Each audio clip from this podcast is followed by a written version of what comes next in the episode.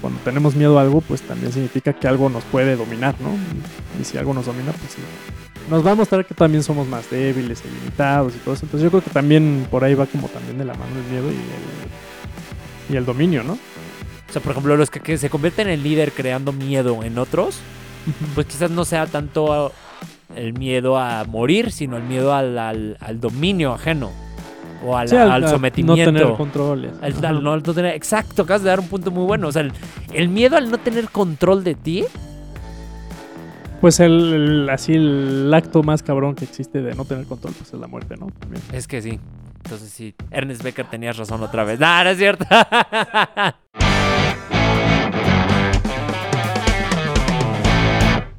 Hola, muy bien, bienvenidos al eh, episodio número 16. 16, Eh, en este momento lo podemos decir al mismo tiempo. Una, dos, tres. 16. 16. Ah, Y mira, y aún así no estuvimos sincronizados, ¿no? sí, güey, ya sé que es la chingada. A ver, otra vez una. No, dos, ya, güey, ya, ya, La ya. porra, ¿no? Sí, 16. Hasta que salga el episodio con Sí, el 16. no, pues fueron 15 online y ya el 16. El es festejo, ¿no? 16, Ese ya claro, bien patriotas nosotros, Sí, güey. Nada más que no cayó en septiembre. Ese es el pedo. sí. ¿Cómo andas, Dani Daniel? Pues bien, este, yo creo que más tranquilo que tú. En el sentido de... Muy pinche histérico, ¿ah? De- No, no de la pandemia, pues. Por eso, por eso Ah, se me ah, de refiero. eso, o sea, sí, como sí, bien eh, histérico en temas de... No histérico, pero sí tú eres más precavido que, que yo, la verdad, en, en ese término. Pues- Entonces, o sea, es por ahí como que siento que pues a ti te provoca un poquito más de cosas, ¿no? Como que más miedos o angustias, ¿no? Este tema de la pandemia, ¿no? Más bien, O sea, el, también, miedo, el pero- miedo de la pandemia Ajá. es lo que me hace como prevenirme más. O sea, ¿sabes? Como esos medios así. Y creo que tiene mucho que ver con el- la cuestión de que pues trabajo en un hospital. Pero, o sea, no, a ver, es combinado con mi personalidad, güey. porque Ok. Obviamente no todo mundo es así. O sea, no todo mundo eh, actúa de esa forma, con esa precaución y... O sea, siempre has sido así como muy pues cauteloso tú con me todo. conoces de toda la vida. o Sí, sea, pero que- no, es que yo te conocí también en, En la adolescencia. sí, o sea, donde más así convivimos fue en la adolescencia. Sí, eso sí. Y ahí sí, pues, era- había rebeldía, ¿no? De, de dilo como es. este. Sí, creo que más bien me. Pero siempre he sido intenso. O sea, acuérdate sí, siempre he sido intenso. Sí, sí, sí, eso O sí. sea, ¿te acuerdas que ¿te acuerdas en los ensayos? Bueno, sí, cómo, con- a- sí. cómo me ponía así de intensa, así de hasta que salga? Hasta ¿te que salga, sí. Como Whiplash, ¿no? Así como la película. Anda, ándale, sí, sí, sí, exactamente. Pero bueno, pues ahora esa intensidad, pues se empieza a permear hacia otras áreas, ¿no? Y en este caso, pues sí, y sobre todo, fíjate que en, en mi caso ha sido mucho el tema de la limpieza. Y Freud dice que la limpieza tiene que ver, o sea, no la limpieza en sí, como, como ese tipo de trastornos como el compulsivo, van muy de la mano con la etapa anal. ¿Te acuerdas que en algún momento hablé de, de, de esto que lo mencionaba en el libro de la negación de la muerte? ¿Te acuerdas que te dije que hablábamos de Freud y eso? Y entonces que se supone que pues ese es como... eh, es que no le llama etapa anal, pero... es- Etapa a- anal. anal. Ok. o sea, sí suena Sí, sí, como curioso, pero es justamente, la etapa anal es justamente cuando el, el niño eh, eh, entra en un... eh, más bien, ese, ese es el periodo en el que está esa transición de ser em, dependiente de la madre Ujú. A ser independiente. ¿Me explico? Entonces muchas veces, y esto me lo dijo una psicóloga, amiga psicóloga, eh, ahí sí ya no sé, eso ya no sé qué tan cierto sea o no, pero pues me imagino que sí, ella estudió eso. Me dijo, es que ese tipo de obsesiones es porque muchas veces te quedas como en esa etapa anal. ¿Me explico? Como que no logras desprenderte completamente o hubo algún tipo de, de shock o algo y pues por eso eres así. Ese es como, a ver, Pero tú lo crees, o sea, en un tu poco, caso? pues puede ser, porque pues en mi caso, por ejemplo, yo, o sea, para los que no sepan, en mi caso pues falleció mi mamá, ¿no? Entonces, evidentemente si hay una figura ahí ausente y quizás, eh, pero es que en mi caso fue como de recién nacido. Entonces, puede ser que tenga como in- injerencia eso, pero creo que también tienen que ver otras cosas. No sé, o sea, no, no lo adjudicaría como una regla. Más bien, no lo, no lo diría como una regla. Así de, ah, no, todos los que son eh, obsesivos, compulsivos con la limpieza, entonces porque se quedaron en la etapa anal, ¿no? O porque tiene que ver con eso. Pero, pero, pues, quizás sí tenga alguna influencia. O sea, pero ¿cuál es la explicación que da Freud? O, o cómo, lo O sea, no- o cómo lo entiendes? O sea, ¿por qué, Porque se supone, o sea, se supone por que. qué está esa correlación, pues? Ah, bueno, a ver, la explicación. Yo ahorita hice como el, el- el preámbulo de Freud porque él es el que establece esa. eh, es que tiene, tiene un nombre, ahorita te digo. Este. Pero bueno, ese. Esa etapa que le, que le llaman, que tiene otro nombre, no se llama etapa en sí. Este. Él es el que lo postuló. ¿Ok? Y la que me mencionó, o sea, hice por eso mencionar a los dos, la que me dijo que quizás tenía que ver con eso fue, pues, mi amiga que es psicóloga.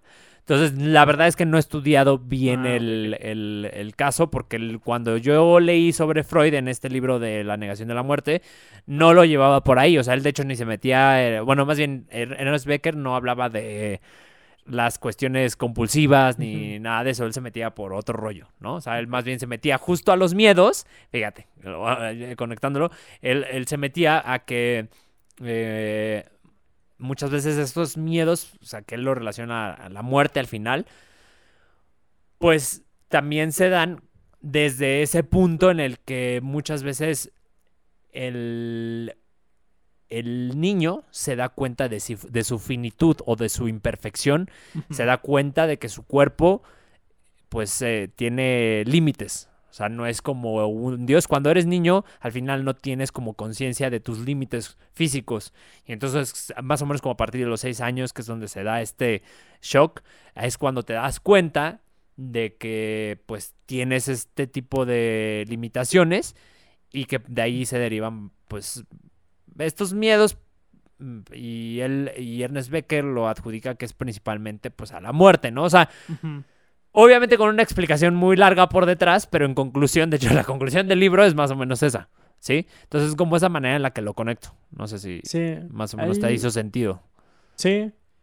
O sea, ahí pues yo creo que pues al final pues sí los miedos siempre están conectados a la muerte, ¿no? O sea, Sí, porque sí, yo hecho, creo que todo miedo te, te limita, ¿no? Bueno, te, te hace ver que eres limitado, ¿no? O sea, en tus capacidades, en tu esencia, en lo que sea, cualquier miedo te hace ver eso y, y si eres limitado, pues hay cosas que te van a superar, ¿no? Y si hay cosas que te superan, pues te pueden matar, ¿no? O sea, yo creo que... Como el COVID. O sea, de hecho, Sí, sí, sí. ahora que lo dices tienes la razón porque esta, esta cuestión de que yo soy como muy intenso en esto, pues al final de cuentas sí tiene que ver con el miedo de que me contagie y de que me muera. O sea, creo que Creo que es lo más sí es profundo, eso. ¿no? Sí, es- como es el así. miedo más si, profundo. si lo destapamos así como desde la raíz, yo creo que sería O sea, eso. tú dirías que es como el miedo, por ejemplo, no sé, es la- el iceberg está ahí y la punta del iceberg es pues al miedo a perder, este, ten- perder finanzas, ¿no? De economía o miedo a, a perder el trabajo, ¿no? Pero muy en el fondo así ya lo, lo que resta del iceberg es el miedo a la muerte. O sea, ¿crees que realmente... En todos los casos. Ajá. Pues es que sí, o sea, porque al final, si no trabajas, no comes y no comes, te mueres. ¿Estás de acuerdo? Pero que... Eh, Bueno, ah, no, no, a ver, continúa.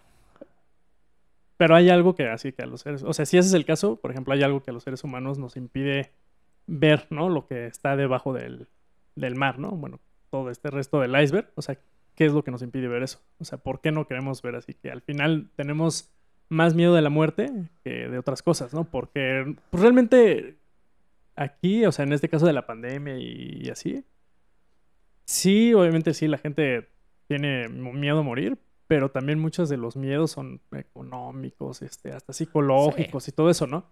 Pero no sé qué tanto tú creas que esos miedos realmente están ahí nada más como para evitar ver que se van a morir, ¿no? O sea, el miedo a la muerte. Es que, a ver, no creo que. O sea, sí creo que vaya todo ligado, porque, repito, esta, esta cuestión de la muerte es una representación de nuestra imperfección. No tanto el hecho de, ah, me voy a morir y voy a desaparecer del mundo. No, no en ese sentido. Sino más bien el darte cuenta de que eres eh, temporal, el darte cuenta de que es eso. O sea, la muerte representa muchas cosas, muchos límites. El, primer, el principal de ellos es el tiempo.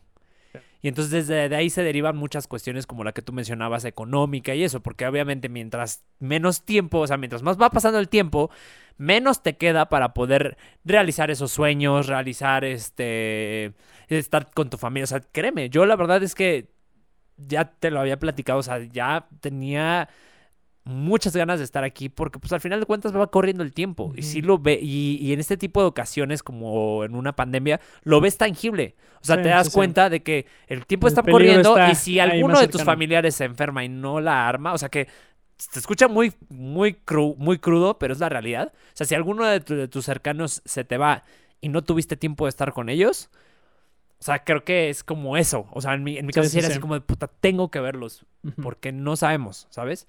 Y ahorita pues es el COVID, pero al final de cuentas siempre estás Siempre estás- expuesto a, a que cualquier cosa te pase, ¿no? Entonces al final es eso, yo creo que va por ahí, pero sí creo que la muerte tenga que ver con todo, solo que se expresa en diferentes re- eh, formas, ¿no?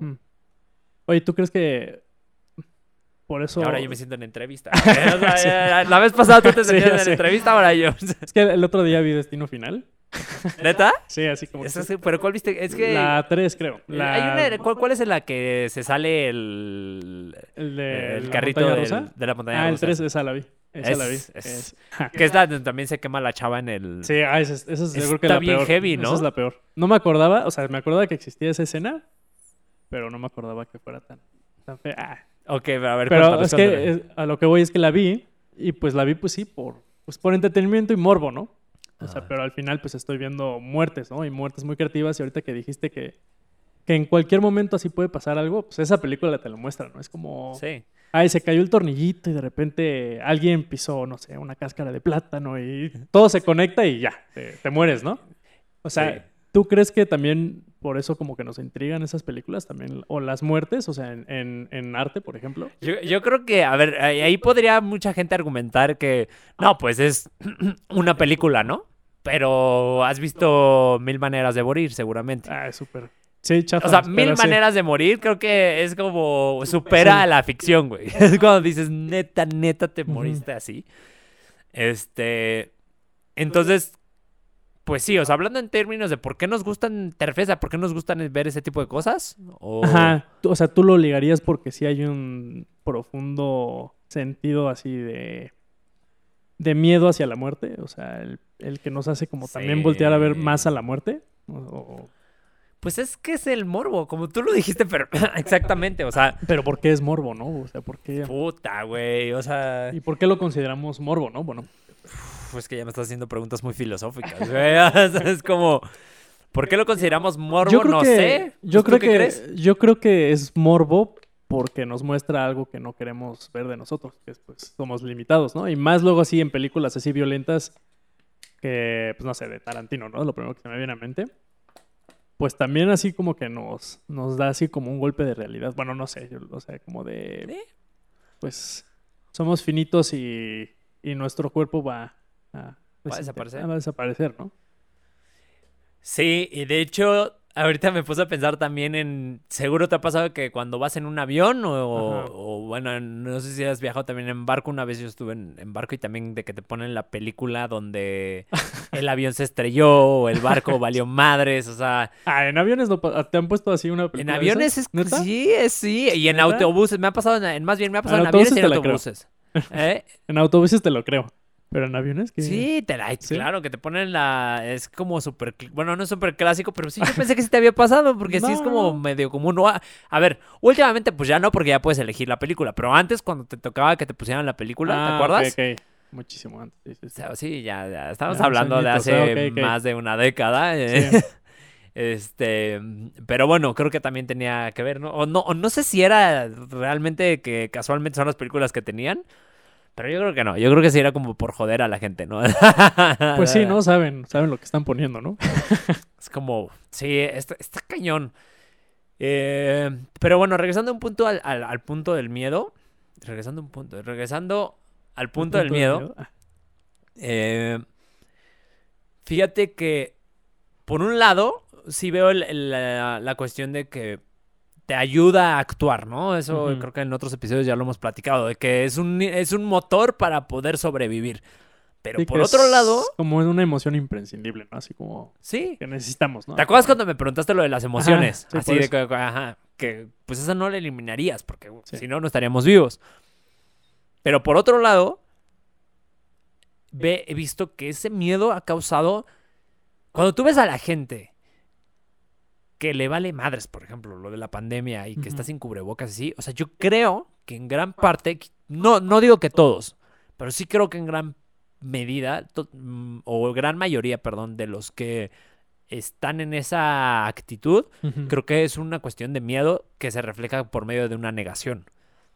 ¿sabes? Como de, ay, no, a mí no me va a pasar nada, o eh, esa madre sea, pero eso es una, es una conspiración del gobierno o cosas así. Porque realmente el aceptar que existe, el aceptar que es muy posible que te, dé- que te dé y que es un volado y que te puedes morir, no sin importar tu edad y todo. O sea, sí es un gran shock, ¿sabes? O sea, el saber que, o sea, yo en, en- acá como mi mente así, no sé, güey, medio confumada, luego me he puesto a pensar, ¿Cómo sería si pudiéramos ver el virus? Haz de cuenta, como cuando tomas una radiografía o cuando lo hacen por medio de, pues no sé, o sea, que con infrarrojo, no sé cómo. Sí, sí, te has dado- o sea, como los láseres, ¿te acuerdas? Como de Sí. Misión Imposible que con un humito o con un Ah, spray sí, sí, hacen que aparezca. Eso. O sea, que con un spray pudieras hacer que aparecieran todos los, todo la- la- así literal, todas las partículas de- del virus. O sea, sería una locura, güey. Imagínate, saber dónde está en todo momento. Yo creo que, mm, o sea, no saldría la gente, así, ni a la esquina. Sí, ¿Estás sí, está más presente de lo que pensamos, ¿no? Y yo creo que pensamos que no está tan presente por lo que tú dices, ¿no? Que, que y el miedo así a la muerte y ahí está muy impregnado en nosotros y que no es fácil, ¿no? Encarar eso y por eso como que nos descuidamos, ¿no? O sea, O por que- ejemplo, tú cuando me preguntaste, o sea, empezaste diciendo que, que, que quizás yo era un poco más precavido que tú. Ujú. ¿Tú por qué consideras que no eres tan precavido? No sé, porque no he visto cómo, o sea, cómo te mueves así en el exterior y con quiénes Bueno, convives y qué tanto te cuidas y qué tanto no. Pero ¿por Ujú. qué tú considerarías, o sea, no, no estoy diciendo qué estás haciendo para decir que no eres precavido. No, no, eso no. Sino. ¿por qué considerarías que no lo eres? Sí, o sea, también creo que, bueno, es que también las circunstancias, pues tú trabajas en un hospital y lo tienes así como más latente ese problema. Y yo creo que, bueno, de entrada, pues eso influye, ¿no? En que así, yo sé que me preguntaste de mí y yo te estoy diciendo de ti. Si no me quieres regresar la bolita, Sí, sí, güey. sí. Este, o sea, de entrada, pues eso influye, ¿no? Que tengas como un poquito más de precauciones y miedos y también sepas más protocolos, ¿no? Porque los vives ahí. ¿no? Eh, um, yo no tengo como a lo mejor ese contacto tan, tan directo.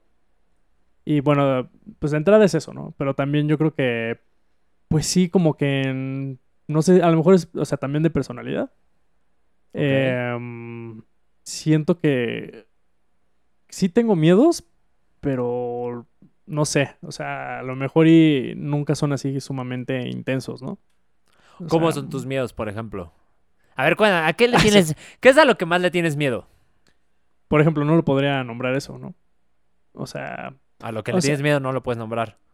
A lo que más le tendría miedo, o sea, no es algo que se me venga así rápido a la mente, ¿no? Yo siento que algunas personas. Ah, sí- ok, yo pensé que le tenías tanto miedo que no lo podías nombrar. Ah, no, no, eso no, no. eso no. yo dije, guau, traumado Sí está en- muy heavy, ¿eh? Sí, Entonces, no. cabrón. o sea, No, o sea, no es algo, o sea, creo que no tengo, o sea, sí debo tener un gran miedo, pero todavía no lo tengo muy, este...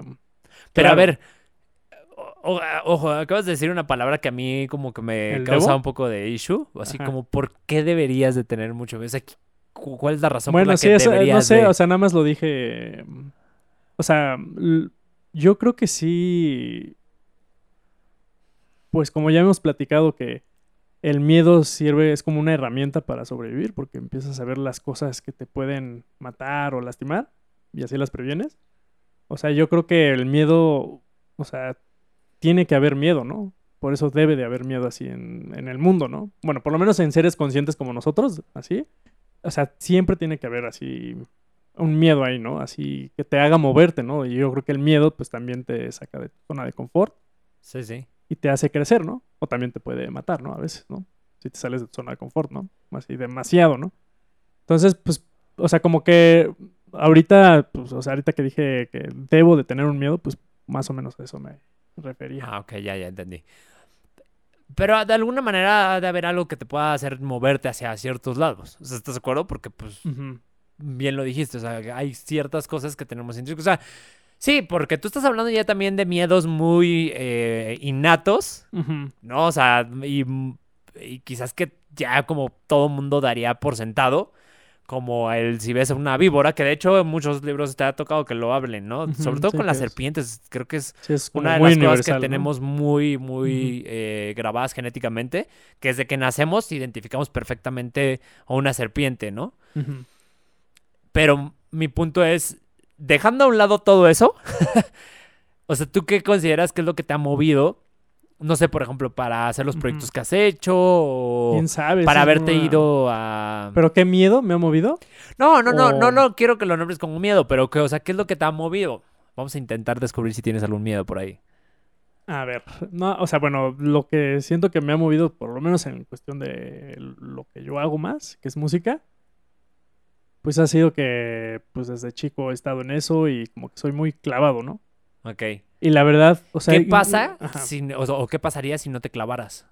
O sea, ¿qué pasaría si dejaras de, de, de intenciar en eso?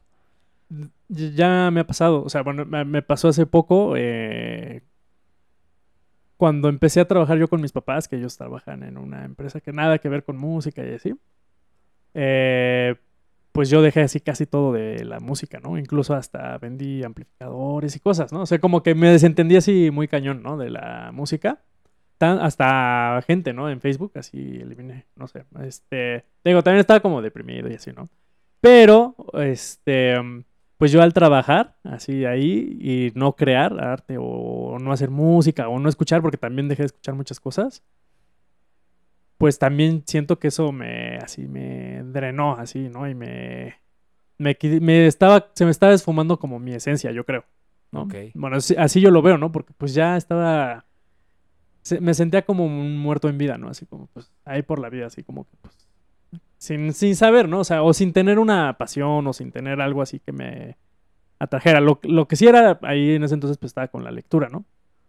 Eh, pero, pues sí, o sea, yo creo que de. Pues de ese. De trabajar ahí con, con mis papás. O sea, una vez que ya dejé de hacer música y así, pues sí, yo siento que sí me pegó así muy cabrón, ¿no? Entonces yo siento que para... Pero ¿qué es lo que te pegó? ¿Qué consideras que fue lo que te pegó? Es que es- a a lo mejor ya está muy abstracto lo que voy a decir, pero, Pero, sí, no, o sea, no crear, ¿no? O sea, Ah. ¿no? O sea, O sea, como quizás la eh, quietud o la ¿cómo, cómo, cuál sería una palabra para un sinónimo de, de esto que te estoy diciendo? O sea, como el quedarte varado, el estancar, el estancamiento. no, no, no, más bien es literal producir algo, o sea, Sí, por eso, pero o sea, el no hacer, o sea, me estoy refiriendo al, al, al opuesto, sería como lo, a lo que estabas tratando de... Más bien, lo que no te gustó de esa etapa fue que no hiciste nada en ese sentido. O sea, como que te quedaste atrapado ahí mismo, no sé cómo... Sí, o sea, pero lo que más me... Yo lo que creo... Está un poquito más difícil de explicar, pero yo lo que creo es que lo que más me dio en la madre fue no hacer música, ¿no? Porque eso es como ya muy parte de mí, ¿no? Y hasta ahorita como que poco Pero, poco... pero ¿cuál sería, por ejemplo, la palabra? O sea, pon tú, tú estás diciendo el, el no hacer música, pero ¿cuál sería la palabra de esa situación? ¿Cómo le podrías llamar al, al momento en el que no estás haciendo música? Al momento que no estoy haciendo música... mm, no, o sea, pues es que tendría, o sea, yo lo que voy es que es muy pro- fue prolongado este tiempo, ¿no? O sea, fue más de lo que yo creo que pues no tenía que hacer, ¿no? O sea, de, de tiempo, o sea, em, o sea, en, en el caso así de, por ejemplo, de cuando haces música y cuando dejas de hacer música y así, pero como así por etapitas, no tan prolongado, pues es procrastinación a veces, ¿no? Pero, este, en este caso yo siento que sí, más bien fue como la, la depresión, o sea, Y de lo poco que hice, pues es así también súper acá, este, como un lamento, ¿no? Así de la música que hice, ¿no? Entonces, como que también, o sea, creo que, o sea, crear, o sea, te puede llevar así a, a poderte conocer mejor porque es una forma de expresarte, ¿no? Y si te expresas, como que puedes sacarlo, ¿no? Todo. Entonces, yo creo que, pues, pues de ahí, pues, o sea, con mis papás, si, si, si no, si, si estaba trabajando y no creaba tanto, pues sí, como que, ay, sí me, sí me daban la madre. Ok, y ahora te mueves para evitar eso. ¿Ahora qué? Para evitar eso. Pues sí, ¿O no? o sea, pues es algo que no o me sea, no estoy diciendo pasar, que sea, ¿no? sea tu propósito en sí, pero al final de cuentas sí es un motor para ti, ¿no? O no, no lo sé. Ah, sí, pues la experiencia de caer en un bache, pues sí, te... No, no, pero me refiero del punto de, no, de quedarte en el... O sea, más bien de volver a caer en ese... eh, eh, en ese espacio en el que te, en el que dejas de crear. De hecho, curiosamente tú, has tú hablas un chingo de eso. O sea, si te fijas, de hecho, hasta tienes una frase por ahí, los que nos están escuchando y viendo, eh, en Instagram de que publicamos que, que me gustó muchísimo que dice el que no, o sea, si el ser humano deja de crear, se muere. Y, y tú dices que, que te cuesta trabajo. Y, y digo, tampoco quiero hablar por ti, porque si una de las cosas que siempre dejamos presentes es, es que nadie experimenta en cabeza ajena. Pero quizás ahí, pues por ahí podría ser un- uno de los miedos, ¿no? Y, y- y el punto número uno, el no crear. ¿no? El quedarte como O sea, ese sería un miedo. Ajá, o sea, quizás, te- le está- o sea, pues de alguna manera se puede transformar en eso. O sea, lo puedes ver de dos formas, un motor o un miedo, que al mismo tiempo es, para Sí. mí es de alguna forma lo mismo, porque el miedo de caer ahí, el miedo de dejar de crear, es lo que de alguna manera te está dando, pues, ese impulso para, para hacerlo, para crear. Y curiosamente, tú la palabra crear la ligas mucho con la muerte, güey. Si te fijas, hace rato lo volviste a decir. O sea, es como estar en muerto en vida. Sí. Y en tu frase lo dices, es que dejar de crear te mueres. Y entonces Ernest Becker tenía razón. no, no es cierto. O sea, no estoy diciendo No, pero, pero es, sí, sí. es cagado. O sea, si lo empiezas como a construir de esa forma y, a- y eso, pues sí, al final de cuentas, el, el- el miedo es eso. O sea, el miedo es, es algo bueno, güey. Es algo que nos mueve y demás, pero también es algo que te puede paralizar completamente, Sí. ¿no?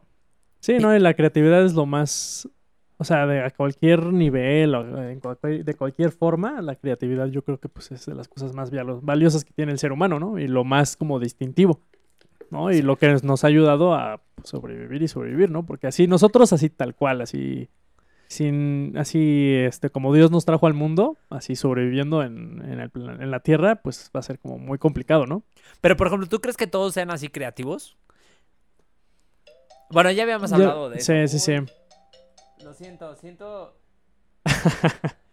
Sí, ya, bueno, ya, ya habíamos platicado un poquito de, de eso, igual y podríamos seguir un poco como con el tema de, pues de los miedos, no sé si ya, si Sí, ya, no, no, ya no, pudiste dar con mi gran miedo así de la vida. No, no, no era tanto, pero y aparte ni siquiera soy como el experto en eso, nada más dije, pues vamos a ver si, Ah. si podemos hacer algo. Seguramente alguien que sea experto en, en esto podría, o alguien que, que sepa más al respecto de pues, psicología o demás, podría hacer un mejor trabajo, pero... Pero no sé, o sea, se me ocurrió como experimento interesante, güey. Pero pues al final de cuentas es, es tú, güey. O sea, igual y, y, y si tú le echas ahí una pensado así, que ni siquiera es, o sea, sí es bueno, pero tampoco creo que sea indispensable que tengas así como identificado tu miedo, ¿no? Porque al final de cuentas, mientras haga su función correctamente, pues no hay tanto problema que no. O sea, yo creo que el, el- el tema es cuando, por ejemplo, un miedo te tiene detenido, güey. ¿Sabes? O sea, que pasa completamente lo contrario. O sea, que te deja pa- paralizado y no avanzas en ningún lado. Entonces creo que ahí sí es importante identificar tus miedos y saber que es un miedo. Pero el pedo de, el pedo de esto es que creo que va siempre de la mano con acción. O sea, el miedo sin la acción no sirve absolutamente de nada.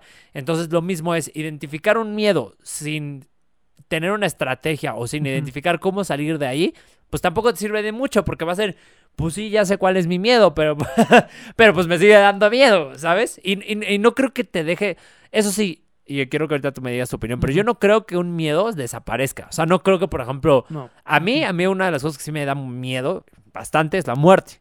Eh, por eso es que soy bien intenso con estos. No creo que nunca vaya a desaparecer el miedo a la muerte. Lo que sí hago es tratar de. eh, como. Pues como de salirme de esa, de esa zona de confort. Y ya se va a escuchar bien sádico lo que voy a decir, esta confesión. A ver. Pero un, Pero ve a la cámara. un, así, un ejercicio que hago. eh, ah, es que, güey, estaba un poco fuerte lo que voy a decir, pero, pero un ejercicio que hago para, para enfrentar ese miedo es imaginarme la muerte de la gente que más aprecio, ¿sabes? O sea, imaginarme su momento de su muerte. Pero curiosamente eso también me hace como pues buscarlos más. O sea, por ejemplo, Sí, te digo, o sea, como buscar el momento para venir con mi familia, algo, o sea, ¿sabes? Y, y- y, pues tratar de conectar más con ellos de ciertas formas. Ujú. Eh, Pero, oye, pero no te da cosa que esa forma de pensar así de de O sea, la no es- muerte de un ser querido, que no, no te da cosa que pueda salirse de control e intensificarse tanto que todo el tiempo estés así paranoico. eh, Sí, es eso. A ver, eh, eh, ese es el tema. O sea, Ujú. ese es, ese es lo que es que es, como mantenerlo como en un punto balance. miedo, miedo, eh, en Un un punto punto miedo. miedo, un Sí, sí. punto medio. Ah, pero pues sí, sí, o sea, sí, tienes razón. O sea, sí, sí pasa. O sea, por ejemplo, yo antes de venir sí estaba como histérico porque, de hecho, me fui a hacer la prueba y eso porque sí decía, puta, no, yo no, yo no soportaría que, sobre, imagínate, si por sí me da miedo, o sea, que yo fuera el causante de la muerte de, de otras Sí, personas. Entonces, pues ya me hice la prueba y ya me vine bien contento porque no tengo COVID. Eso sí, entonces hasta el momento. Eh, pero de alguna, o sea, sí tienes razón, pero al menos no me ha pasado. O sea, no es como que tampoco esté todo el tiempo. Pero de vez en cuando, o sea, sí lo mantengo. O sea, al menos te podría decir que quizás una vez a la semana o una vez cada 15 días sí lo pienso. Y no es como que yo lo programe. O sea, Ya como que automáticamente sí me viene el Ajá, pensamiento. pero no, no sientes que eso también se podría. O sea, sí, está. de la- pues es que se ha incrementado así la frecuencia con Pues la que no me- tanta, igual ahorita con lo del COVID sí, o sea, porque también se han muerto gente cercana, güey. O sea, es como va de la mano. ¿Esto lo, está- lo empezaste a hacer desde lo del COVID o ya es algo que ya No, desde antes. Lo empecé a hacer desde la primera, el primer familiar que se murió. Que Ok. sí te acuerdas que te había ¿Cuántos años platicado de él. No, pues. que Ah, no o sea, ah, bueno. ¿Te acuerdas que te conté que yo tuve la fortuna? Es que también es eso. Yo tuve la fortuna de que ninguna persona cercana a mí, y me refiero cercana, o sea, pues sí, cercana, gente con la que convives periódicamente. Ninguna eh, murió en mis primeros 25 años de vida. Mm. De hecho, la primera persona que fue un tío a los 27 fue hace 3 años. En el dos, sí, a los 27 años fue la primera. Y de ahí, o sea, como que pum, pum, pum, pum, pum, me encané. Y, o sea, como que para mí, fíjate que hasta eso como que no me, no me devasté ni nada. O sea, siento que sí había hecho como de alguna manera, ya había empezado, sobre todo había empezado en el tema de la meditación y cosas así. Y como que ya a filosofar sobre muchas situaciones de la vida. Entonces como que también no me pegó tanto en el aspecto de, ah, quedarme paralizado y devastado y eso. Pero pues sí me llegó como sobre todo para reflexionar y, y hacer diferentes construcciones. Y sobre todo para, mm, pues, como hacer más fuerte ese miedo. O sea, la verdad es que se intensificó el miedo. Eso sí te puedo decir. Porque entonces ya fue es lo que te digo, o sea, empiezas a palpar la realidad, güey. Es Sí. como fue como un, es lo que tú dijiste hace rato, lo de las películas. Eh, es como un recordatorio, ¿no? De lo que la vida realmente hace. Y para mí este fue un, un recordatorio. hubiera sido mejor que lo hubiera, agarrado con una película, pero bueno, también, o sea, lo, lo, lo padre, bueno, pues sí, la verdad es que lo bueno o lo padre es que pues no lo viví, que mucha gente lo vive desde, pues desde pequeños, güey, o sea. ¿sabes? O sea, yo lo viví Ahora, pues, ya... que- voy a hacer una pregunta muy extraña. Ajá. No sé si, no creo que sea controversial, no creo. Pero.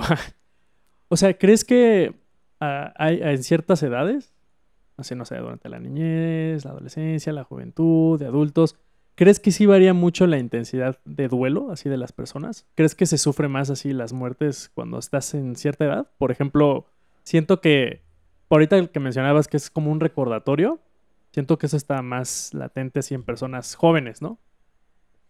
El recordatorio de pues de que la vida es más como finita porque como que empezamos a ver que ya como que el cuerpo no ya no nos funciona igual, ¿no? Ya hemos platicado de eso. Y pues más gente se empieza a morir porque bueno, ya los tíos o familiares pues ya están entrando a la vejez y todo eso, ¿no? Y o sea, realmente, o sea, no sé si, si sea el caso o todas las en todas las etapas se sufra De una dis- distinta manera, ¿no? Pero no sé si haya una intensidad más grande así cuando Pues es que yo tampoco lo sé, güey. Pero Pues no creo que sea de todos igual. Lo que es definitivamente, más bien es que yo no creo que sea por... Puede ser que sí, a ver, yo creo que es una combinación de varias cosas. Una, la edad, ¿no? Eh, evidentemente no va a ser lo mismo atravesar una experiencia, la que sea, no solo la muerte, sino, o me refiero a la muerte de, un- de una persona cercana, sino cualquier experiencia va a ser diferente de adolescente a, de a los 35 años, ¿no? O sea, creo que sí va a haber una, un cambio completamente, ¿no? Pero también tiene que ver la personalidad. O sea, porque habrá gente que... Hay gente que de grande, o sea, gente ya adulta, adulta, que pues vivió la muerte de una persona cercana y Sí, se queda ahí. particular. Y, y- y- ojo, eh, sí, y de hecho sí conozco eh, una persona sobre todo que, aunque tuvo pérdidas, esta persona ya falleció, pero aunque tuvo pérdidas anteriores, o sea, ninguna fue como que redujera eh, su, su proceso de duelo. Todas sus pérdidas fueron devastadoras para esa persona. Ah, ok, ok, ok. Entonces, creo que tiene que ver también mucho con eso, con la personalidad y cómo lo manejas. No sé, güey. O sea, no. Y tampoco creo que haya como un cierto tipo de estrategia para prepararte para ello. O sea, sí puede haber cosas que te ayuden, pero la muerte de alguien Ah. es que es algo. No, y aparte, o sea, es la, cabrón, o sea, es la muerte, pero también son, o sea, estamos hablando de emociones, ¿no? O sea, sí, y las no. emociones, la verdad es que son la cosa más enigmática y extraña. Es del- muy pinche raro, güey. Te llega, o sea, bueno, ya no, no hemos hablado mucho del libro albedrío, pero, Deberíamos de- de pero próximamente. pues tú no vas a, el- bueno, si lo ves así, tú no eliges, ¿no? Así, cómo te vas a sentir, ¿no? O sea, cómo vas a reaccionar. Puedes Exacto. prepararte, pero realmente no vas a poder así controlar al 100 la Por eso la esa madre del control emocional que se ves que he criticado de algunas formas al desarrollo personal, que pues uno de sus grandes lemas es el control emocional o la inteligencia emocional, güey. Sí. Se me hace una reverenda, pues, Sí, yo creo jalada, que, ¿no? Sí, yo creo que eso hasta podría frustrar más a las personas. porque cuando te das Contenerse de sus emociones Exacto. o... No, y cuando te das cuenta que a veces no las puedes contener, o sea, más bien eso. O sea, puede ser que funcione un- unas cuantas veces. Sí, estoy de acuerdo que empiezas a hacer esos ejercicios y te funcionan. Pero eventualmente cuando te das cuenta de que no, que no en todos los casos y que en muchos casos reaccionas de una forma distinta a la que tenías previsto, entonces es- yo creo que va de la mano con esa frustración que dices. O sea, ahí es donde se detona muchas veces también esa frustración, ¿no? No sé, ¿tú qué opinas? No, sí, o sea... pues, bueno, hablando... Es que yo también te quería preguntar otra cosa. Ver, pregúntame. Bueno, o sea, tú... Bueno, es que creo que ya lo respondiste, pero tu gran miedo sí es la, la muerte, Ah, entonces. por supuesto, güey. Sí, o sea, la muerte a mí siempre me ha dado miedo. ¿Y cómo le Eh, das...? Pero te digo, o sea, una de las cosas que hago es eso, o sea, como imaginarlo. Pero al menos me ha funcionado, güey. O sea, no, no, no, o sea, sí, sí veo el, el riesgo y sí, o sea, sí pasa. Creo, creo que también de alguna manera me, me, está, me ha empaquetado como el hacer, el, el sí me he estresado más, o sea, eso sí. Pero tampoco es como que lo esté viviendo todo el tiempo y todo el día, ¿no? O sea, y evidentemente también trato de no pensar en ello.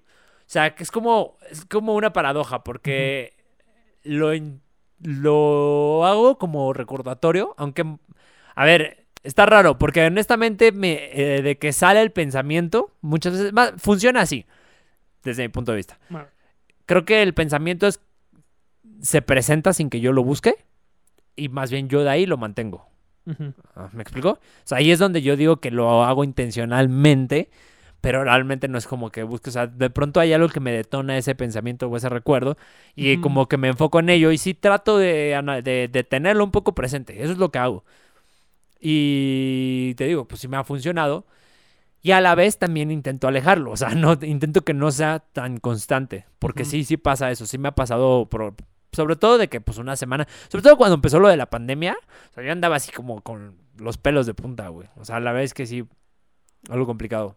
¿Y tú sientes que ese gran miedo a la muerte, o sea, en este así tiempos de pandemia, siempre es entrevista, ¿verdad?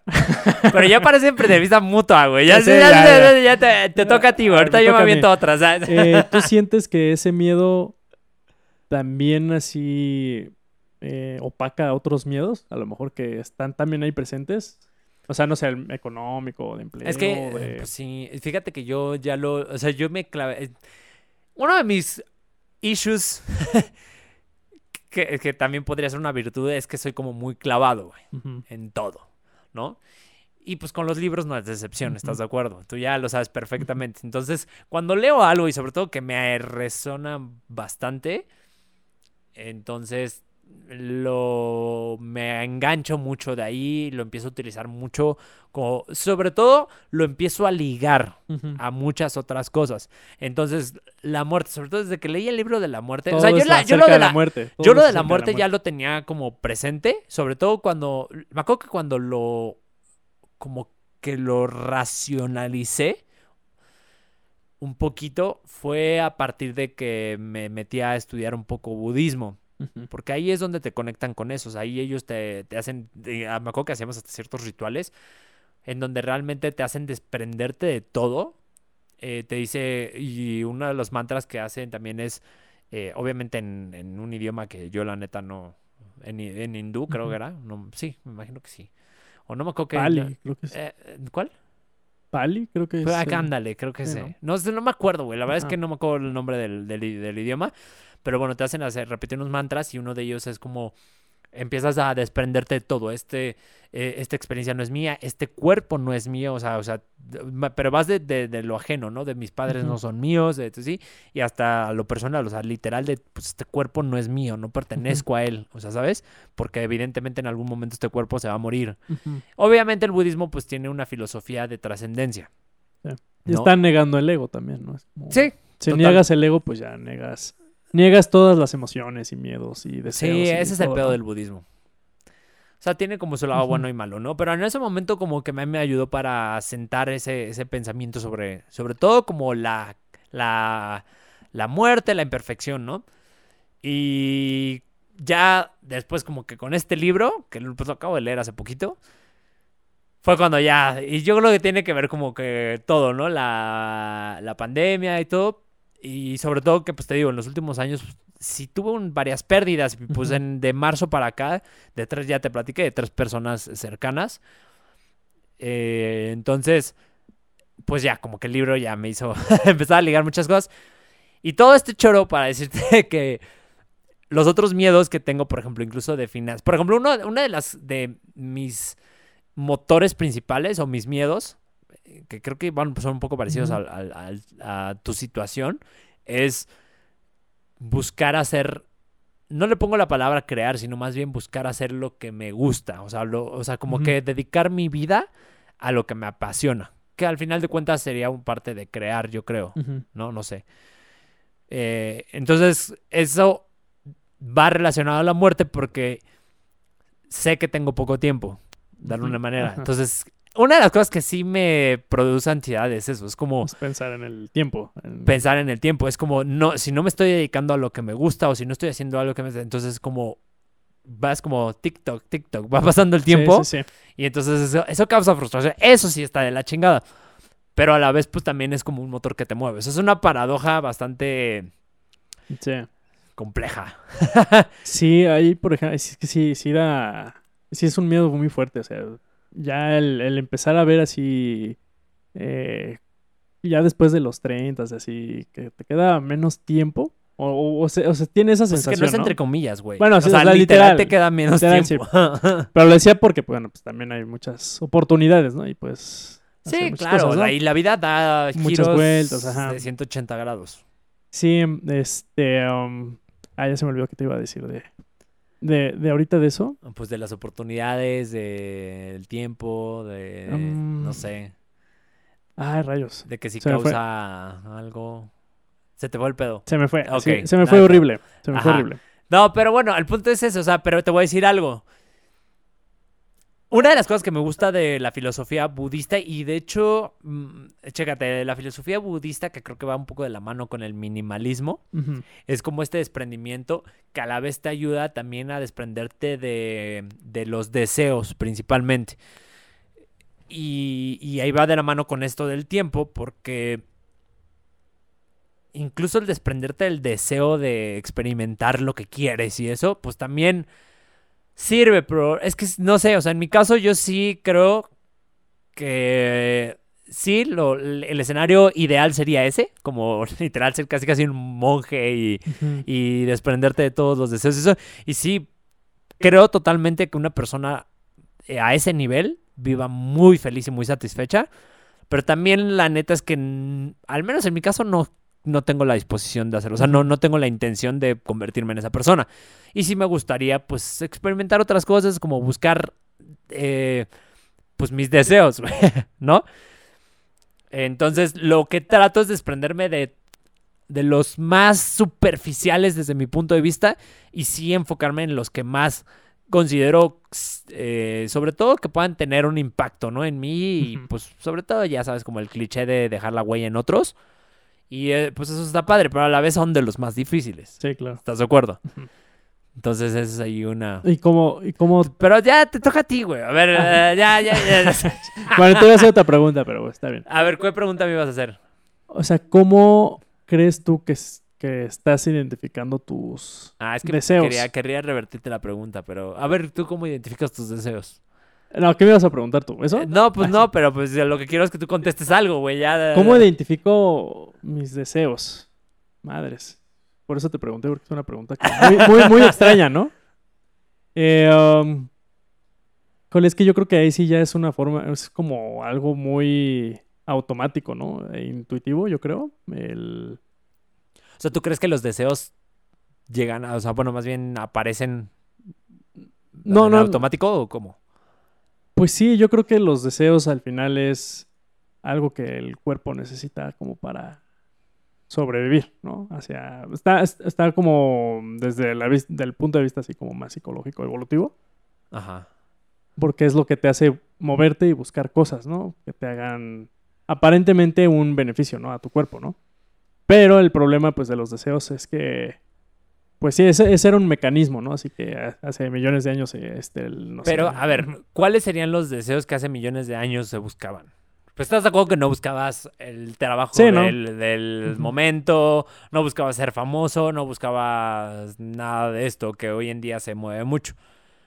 ¿Cuáles serían los deseos de hace millones No, de años? pues los, los más básicos, ¿no? Este, reproducirse, este, comer, obviamente, pues, bueno, o sea, sobrevivir, ¿Y con qué intención? Ahí está la palabra. ¿Con qué intención se hacía eso?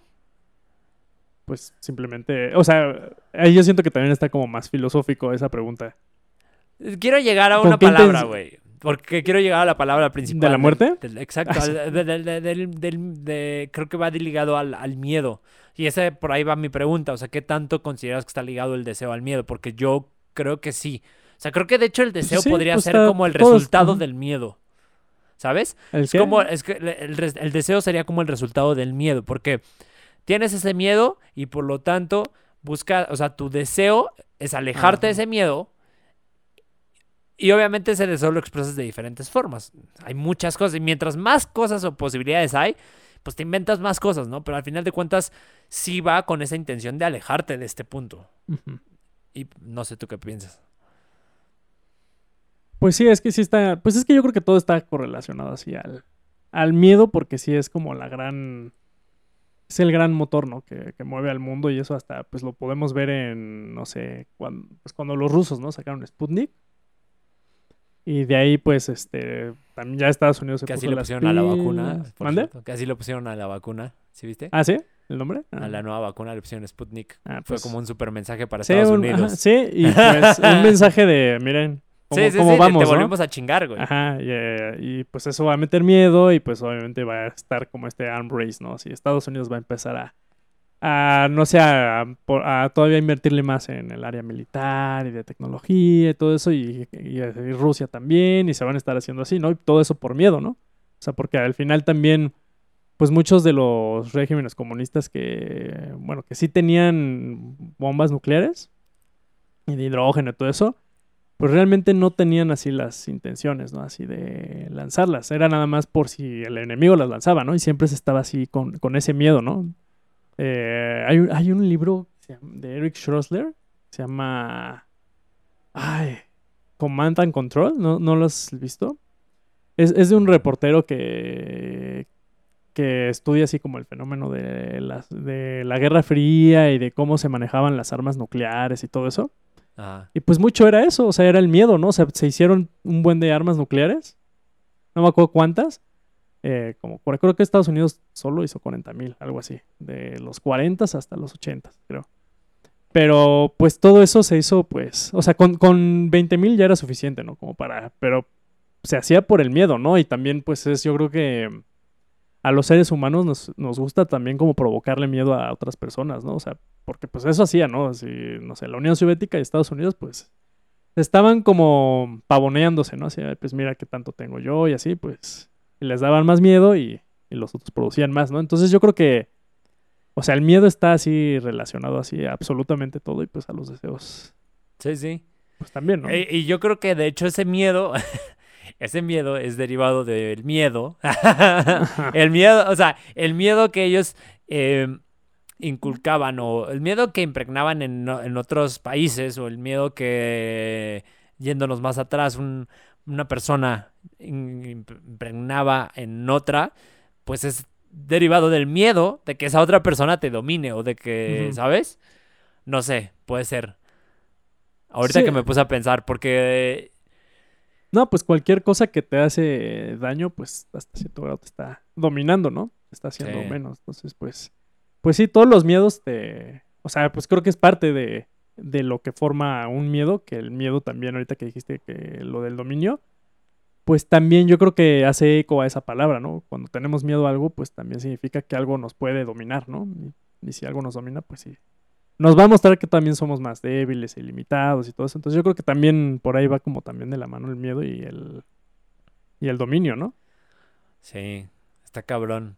Es que, es que ahorita como que me puse a pensar en todos los temas que se pueden derivar Ah, de, sí, sí, sí. de aquí, porque estás hablando de que ahí ya, ya, ya te estás metiendo en temas de... Es que, ¿Cómo lo puedo explicar? O sea, ya ya no sería, y ahí me estoy como cuestionando mi, mi principal punto de la muerte, porque entonces ya no sería tanto el miedo a la muerte el convertirte en líder, ¿no? O sea, por ejemplo, los que, que se convierten en líder creando miedo en otros, pues quizás no sea tanto el miedo a morir, sino el miedo al, al- al dominio ajeno o al, Sí, al a sometimiento. No tener. Al- al no tener- exacto, acabas de dar un punto muy bueno. O sea, el, el miedo al no tener control de ti, Pues el, el- así el acto más cabrón que existe de no tener control, pues es la muerte, ¿no? También. es que sí. Entonces sí, Ernest Becker tenías razón. No, otra o sea, vez. pues sí, es cierto.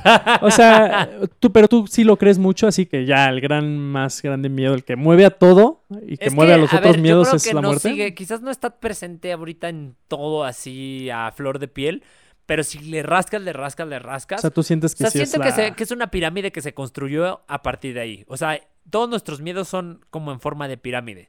Porque al final de cuentas, y es real, o sea, no sé si te has visto, no sé si has visto los memes que luego hay así en Facebook de.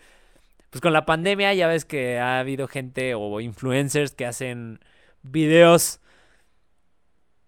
Es que no sé, no sé qué palabra ponerles, güey, pero desde mi punto de vista ridículos Ok. en el que es como de, ay, estoy muy, muy mal porque no pude salir a, no sé, güey, al café o estoy inventando, ¿no? Pero como cosas como bastante, no sé, güey, insignificantes desde cierto punto de vista, desde cierto punto, desde el punto de vista de supervivencia. ¿Estás de acuerdo? O sea, como la gente que se dedica en el cuestión de la moda o cosas así. Este, no estoy diciendo que sea una regla, pero pues los que yo he visto son de, de esos, eh, pues sí, como de esos ramos. Entonces el punto es que hacen los memes así como de Dios le pone sus peores batallas a sus mejores guerreros, ¿no? Entonces, al final de cuentas, eso, esos guerreros lo que expresan en estos videos son esos, esos miedos que están en la punta de la pirámide, como, como estos miedos muy superficiales, que si tú los vences, o más bien, que si ese miedo te vence a ti, no pasaría mucho, ¿sabes? Oye, O sea, si, si por ejemplo yo le tengo miedo a... No sé, que me vean que me salió un granito en la cara. Y le tengo pavor, güey. Estoy como de, no, no quiero salir en la foto porque le tengo miedo a que me vean el granito. Si el miedo que sería, o, sí, lo que representaría ese miedo que sería que me vieran el granito, me vence a mí, es decir, que me resultó ser que tomaron la foto y me vieron el granito, sucede, pues no pasaría nada. O sea, no es como que me moriría, no comprometería mi este, pues mi existencia, ¿sabes? O sea, el que la gente se entere de que tengo un granito, pues no pasa absolutamente nada. Entonces eso yo lo pondría esos miedos como en la punta de la pirámide. Y de ahí, pues siento que van hacia abajo. siento que conforme el ser humano se fue haciendo más, fue progresando y fue creando más cosas innecesarias.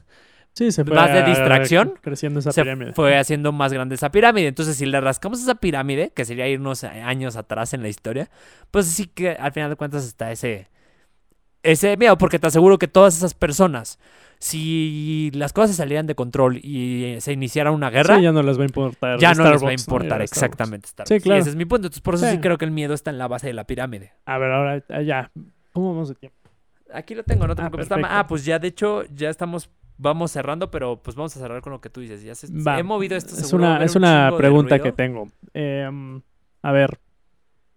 Ok, estamos de acuerdo que el miedo a la muerte es el más grande miedo, ¿no? El que está así por debajo del A ver, para mar, empezar, ¿no? ¿tú estás de acuerdo? Porque nada más me hiciste preguntas, pero no sé si tú estás de acuerdo. Tal vez, pero ahorita voy a decir que sí, para hacer la pregunta, ¿no? La, la- la que quiero hacer.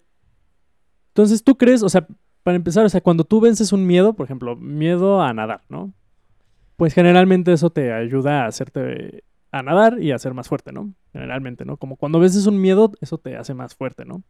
Pero, ¿qué pasa si vences la muerte, ¿no? En un accidente o así, o literalmente moriste unos segundos y te revivieron, lo que sea. ¿Tú crees que eso, vencer a la muerte, sí cambia a las personas? Porque te pregunto. Creo que Tim Crader tiene esa respuesta para ti, ¿te acuerdas? Ah, bueno. bueno, ahorita te. Es que eh, hay un libro que. um, ah, ese fue el nombre, por ahí está. Ahorita te lo enseño. Ya al final de él. Es, es un cuate que es como un eh, caricaturista y reportero y así. Tim Crader. Ah, Tim Crader. Ajá. Ajá, el de ¿Ya lo Will, viste? Will or Nothing. Ah, Will or Nothing, sí. Ah, pues, pues ya ves que, bueno, él en su libro cuenta que pues creo que caminando en la calle lo acuchillaron, ¿no? lo Ajá, asaltaron y sí. pues estuvo a punto de morirse Sí. y pues no se murió y pues su vida sigue igual, ¿no? Exacto. Que está cometiendo los mismos errores y se siente que no le cambió, ¿no? La muerte, ¿no? Entonces, o sea, eso habla también de que pues quizá no sea el gran miedo, ¿no? O sea, porque luego, bueno, por eso comencé así con los miedos, pues te si vences un miedo, pues te puede hacer más fuerte, ¿no? A veces. Sí. Pero no sé si siempre sea el caso que bien, cuando vences la muerte, eso te haga más fuerte. No, no creo que te haga más fuerte. Creo que en el momento te hace reflexionar de muchas cosas, pero no te cambia, porque al final de cuentas el ser humano tiende a regresar a ese punto de donde estaba. Por eso es que, eh, ¿te acuerdas que en algún episodio hablé de que para tener una mejor respuesta emocional, no control emocional, sino que tu respuesta sea la más óptima, yo decía que lo ideal, desde mi punto de vista, es entrenar ese cerebro emocional como, o sea, em, saliéndote de tu zona de confort, o sea, con resiliencia, para que en el dado caso de que cuando se, se presente la situación, pues lo hagas de la forma más óptima, ¿no? Si no lo haces, si no lo entrenas, por más que hayas tenido la experiencia más catártica del, del mundo, no sé si está bien dicho catártica, no sé, pero bueno, la catarsis más, este, o ese quiebre, o ese, eh, sí, ese acto. Catalizador, ¿no? El Catalizador, exactamente. Como ese acto que, pum, te cambió de este momento. Pues sí, o sea, en, en el momento pudo hacerte reflexionar y todo, pero de alguna manera ese acto lo vas a ir dejando pasar, pasar, pasar, pasar. Ahora, creo que esos tipos, ese tipo de actos sí pueden crear como fiebre, más bien lo que pueden hacer, creo, es crear más miedos. ¿sabes? Por ejemplo, eh, si tuviste una vivencia como un shock, que de hecho es de ahí donde se crea, se crea el PTSD, eh, sí, PTSD, ¿no? Una cosa así, el Sí, sí, sí, eh, post-traumatic disorder Es- o una sí, cosa el así, ¿no? desorden de Sí. estrés postraumático. Ándale, esa ¿no? madre, esa madre. Bueno, eh, eso es, eso es lo que yo creo, que te crea como más miedos, ¿no? Eh, que como en mi caso, lo de la muerte a partir de, de esta, de esta persona. O sea, que quizás es algo que ya tenía, pero que con esta persona se agudizó. No es como que yo viera una, un familiar que murió y dijera, ah, bueno, pues ya murió y ya me siento más leve al respecto. O sea, sí, al contrario, como que lo detonó todavía más. Creo que es lo que sucede. Pero que una persona cambie por una situación y que ya su vida sea completamente distinta, no. Van a decir muchos, ay, claro que sí, yo cambié, pero si tú te pones a analizar la vida de esa persona, seguramente está haciendo algo, por lo general, unirse a alguna religión o algún movimiento que la mantiene en, ese, en esa área. O sea, por lo general cuando suceden estas cosas, no digo que sea una regla y que, que todos pasen por eso, pero cuando suceden este tipo de eventos, mucha gente lo que hace es unirse, ¿no? A, te repito, una religión o algo. Por, pues, por ejemplo, el doble, la, si es doble A, de la gente que, que traía una vida como súper de la fregada. Y a partir de que entra a uno de estos grupos, hay gente que sí tiene una vivencia como reveladora y le, y le, le- le hace como ver muchas cosas. Pero a partir de ese momento, si no lo continúa, creo que sí se va perdiendo. Ahora, hay un área que en esa tú eres más conocedor, que creo que ahí yo no puedo hablar y creo que esa es la única, por lo que he leído, que sí puede crear cambios permanentes de por vida, que son los psicodélicos. O sea, creo que los psicodélicos sí considero que podrían ser una de las herramientas que evidentemente desde mi punto de vista creo yo que pues eh, el mismo efecto se iría disminuyendo conforme va pasando el tiempo, pero creo que al menos sí sería más duradero Pues- que eh, alguna experiencia eh, cercana a la muerte. De hecho, tiene- sí, las... Sí, pues experiencias cercanas a la muerte. Pues sí, mira, para corroborar que eso es cierto, pues Luis va a hacer ayahuasca eh, en la semana y para combatir su miedo a la muerte, porque no, es un tema común, ¿no? o sea, por ejemplo, con gente que toma ayahuasca que sí, como, o sea, tienes que O integrar sea, la experiencia. Yo lo quiero ¿no? hacer, de hecho, sí, estaría bueno que lo grabáramos así como, no, no, grabarlo no, pero que, no, con ayahuasca no. Así como hacer como Joe Rogan, ¿no? Un episodio con hongos. No, no, no, no. eh, ya te contaré. Ah, Es que sí es. No, no podremos grabar. No, con ayahuasca no. Ajá, no. No, con ayahuasca definitivamente no, pero con otras cosas sí. Pero funciona de una forma, por ejemplo, yo conozco a alguien que tomó ayahuasca y pues esta persona tiene como luego mucho miedo, ¿no? Así como a la oscuridad, a dormir por pesadillas y todo esto. Eh, y una, o sea, es que en verdad sí funciona muy bien así la ayahuasca. O sea, una de las cosas que, que le, o sea, le ayudó a combatir esos miedos de una forma muy, muy poco bonita, ¿no? Que ella sintió así muchísimo miedo, ¿no? En todo, en casi todo el trip de ayahuasca. Pero era la sensación, o sea, ni- luego ya ni siquiera sabía de qué, ¿no? Sim- Simplemente vivió, así vivió el miedo, así a máxima expresión, ¿no? Y con eso ya, como que yo creo que hasta se agotó, ¿no? De tanto vivir así el miedo así a, a gran intensidad, que pues ya los otros miedos ya, ya se Ok. esfumaron, ¿no? Entonces también, o sea, es, es- Ahora mi pregunta es, ¿hace cuánto fue esa experiencia? hace unos, eh, unos meses. Hace unos meses. Ah, pues sí, ya tienen... O sea, Sí, o sea, el chiste también es trabajarlo. eh, ¿no? Eso es lo que voy, o sea, el, el chiste es ver, que- o sea, para, nada más para ver, o sea, hablando del efecto de este tipo de eventos, o sea, no solamente de los psicodélicos, o sea, mi punto es qué tanto duran a través de la vida. Porque por lo general, por ejemplo, estos eventos también a los meses siguen teniendo impacto. O sea, una persona que tuvo una experiencia cercana, no por lo general, te, lo digo por, por, por- en mi caso, que tuve una enfermedad que sí me llevó como un poco al borde de, pues también casi a la, a la Ujú. muerte. Eh, pues sí tuvo impacto en mí.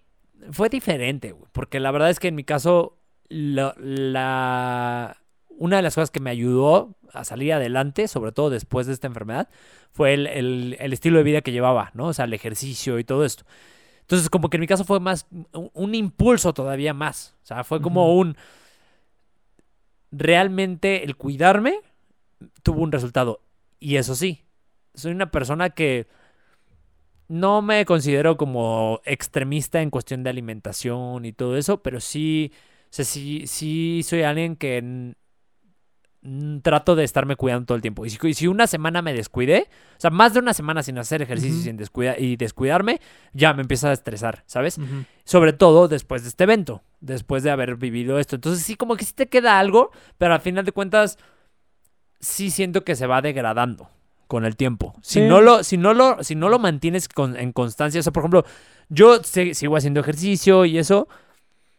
Por ejemplo, ahorita en la, en la pandemia, pues sí le he bajado bastante. Pero, pero de alguna manera, lo, sí trato de mantenerlo. Por, y ¿sabes lo que me hace mantenerlo? Esa, pues como, como ese, esa parte interior que me incomoda al no hacerlo, ¿sabes? Como poder. ¿Por qué? Porque sé perfectamente que el no tener esa salud, pues me podría llevar a. No a la misma enfermedad, porque no fue debido a la falta de salud, sino a otras cosas, O sea, ¿no? más problemas. a ¿no? otros problemas, exacto. Así Sí, es. Así es. No, pues, pues de ahí se me ocurrió a lo mejor que podríamos platicar luego para el siguiente episodio de cómo ciertas experiencias eh, pueden cambiar tu vida y qué tanto, ¿no? O sea, es- ahorita que decías, pues, o sea, no sé, o sea, si tienes un accidente automovilístico, pues sí, a lo mejor te cambia el mes, ¿no? Y dices, y, y tu vida así tratas de mejo- vivirla al máximo, pero de la mejor forma, saludable y así. Pero ¿qué requieres para mantener ese estilo de vida? Yo creo que eso es lo difícil, ¿no? O sea, después de tener una experiencia, sí. o sea, sí, yo creo que sí es... ¿Sabes qué, de complicado, qué ajá. tema podemos hablar y que se va, se va a ligar cañón con eso? Porque yo ahí pongo en cuestión esto, es el libre albedrío. mm, Porque, ¿qué tanto depende de ti mantener ese tipo de, ese, ese, ese estilo de vida o realizar eso que te vaya a permitir eh, mantenerte en ese estado, ¿sabes? Como, como en ese cambio. Sí, y sí, sí. creo que tiene mucho que ver con el libre albedrío, ¿sabes? Va, Porque pues, por de alguna manera hay gente que... Es como las de... claro, con, con esto me gustaría cerrar y ahorita ya tú dices lo que quieras hacer para, decir para cerrar. Las dietas, güey. O sea, muchas personas hemos pasado por ese punto en el que decimos, ahora sí voy a ponerme a dieta, voy a, voy a convertirme en alguien saludable, voy a cambiar mi vida.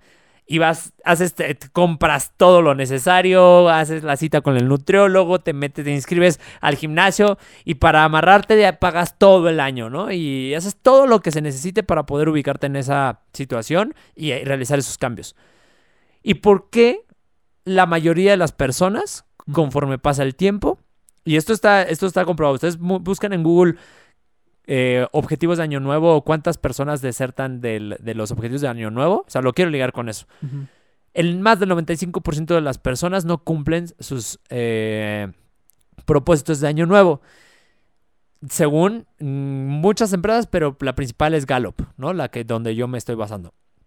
Entonces, ¿por qué es que las personas, después de haber hecho este propósito tan motivadas y haber hecho todas estas acciones durante esa semana para poder cambiar ya el resto de su vida, a los dos, tres meses, ya. Y si va bien, te va. Hay gente que a las tres semanas a la fregada, ¿no? Y no importa que pagaste todo el gimnasio, me, o sea, es que se siga pagando, no me importa, pero yo- mi flojera me pesa más que ir a, ¿no? Y eso obviamente pues lo podemos llevar a otras, a otras cosas. Entonces, pues a mí me gustaría hablar de eso. Pues sí, O sea, ¿por podríamos hablar de cómo se toman decisiones, ¿no? O quién las toma, por qué, qué influencia todo eso, ¿no? Y pues sí, ahí es del libre albedrío, ¿no? Exactamente. Pues sí, a ver qué tal ese episodio, ¿no? Muy bien. El, el 17. Eh, Pues un tal. placer haber estado aquí en persona. ahora sí ya estamos en Próximo persona. episodio nos vamos otra vez en línea. Sí. Eh, y pues vas, cierra. Daniel Bueno. se va a despedir. Sí, pues gracias por escucharnos. Recuerden que estamos en Spotify, en YouTube, en, bueno, eh, ahí estamos como Transmisión Qualia, en Instagram estamos como Podcast Qualia. ¿En qué otras redes estamos? En Apple Podcast, eh, um, Estamos en iBox, en Stitcher. Stitcher. Estamos en un chingo, ¿no? En Pero las chingo. principales serían esas, esas dos. Sí, ahí van a encontrar los episodios completos y en YouTube y en Instagram se pueden encontrar ciertos segmentos de los episodios. En YouTube estamos como Transmisión Qualia y para esos clips, eh, Qualia Clips, pues, para Ajá. que puedan ver esos, esos segmentitos de 3, 5 minutitos, para que se den una idea un poquito de lo que hablamos y todo eso, ¿no? Así es. Y eh, pues no se olviden de seguirnos en nuestras redes sociales. Ahí es donde ponemos las frases y estos clips de los que habla Daniel, también para que puedan dar un vistazo de, de qué se tratan los siguientes episodios, ¿no? Estamos como Transmisión Qualia en Facebook y en Instagram. Muchísimas gracias y buenas noches. Buenas noches.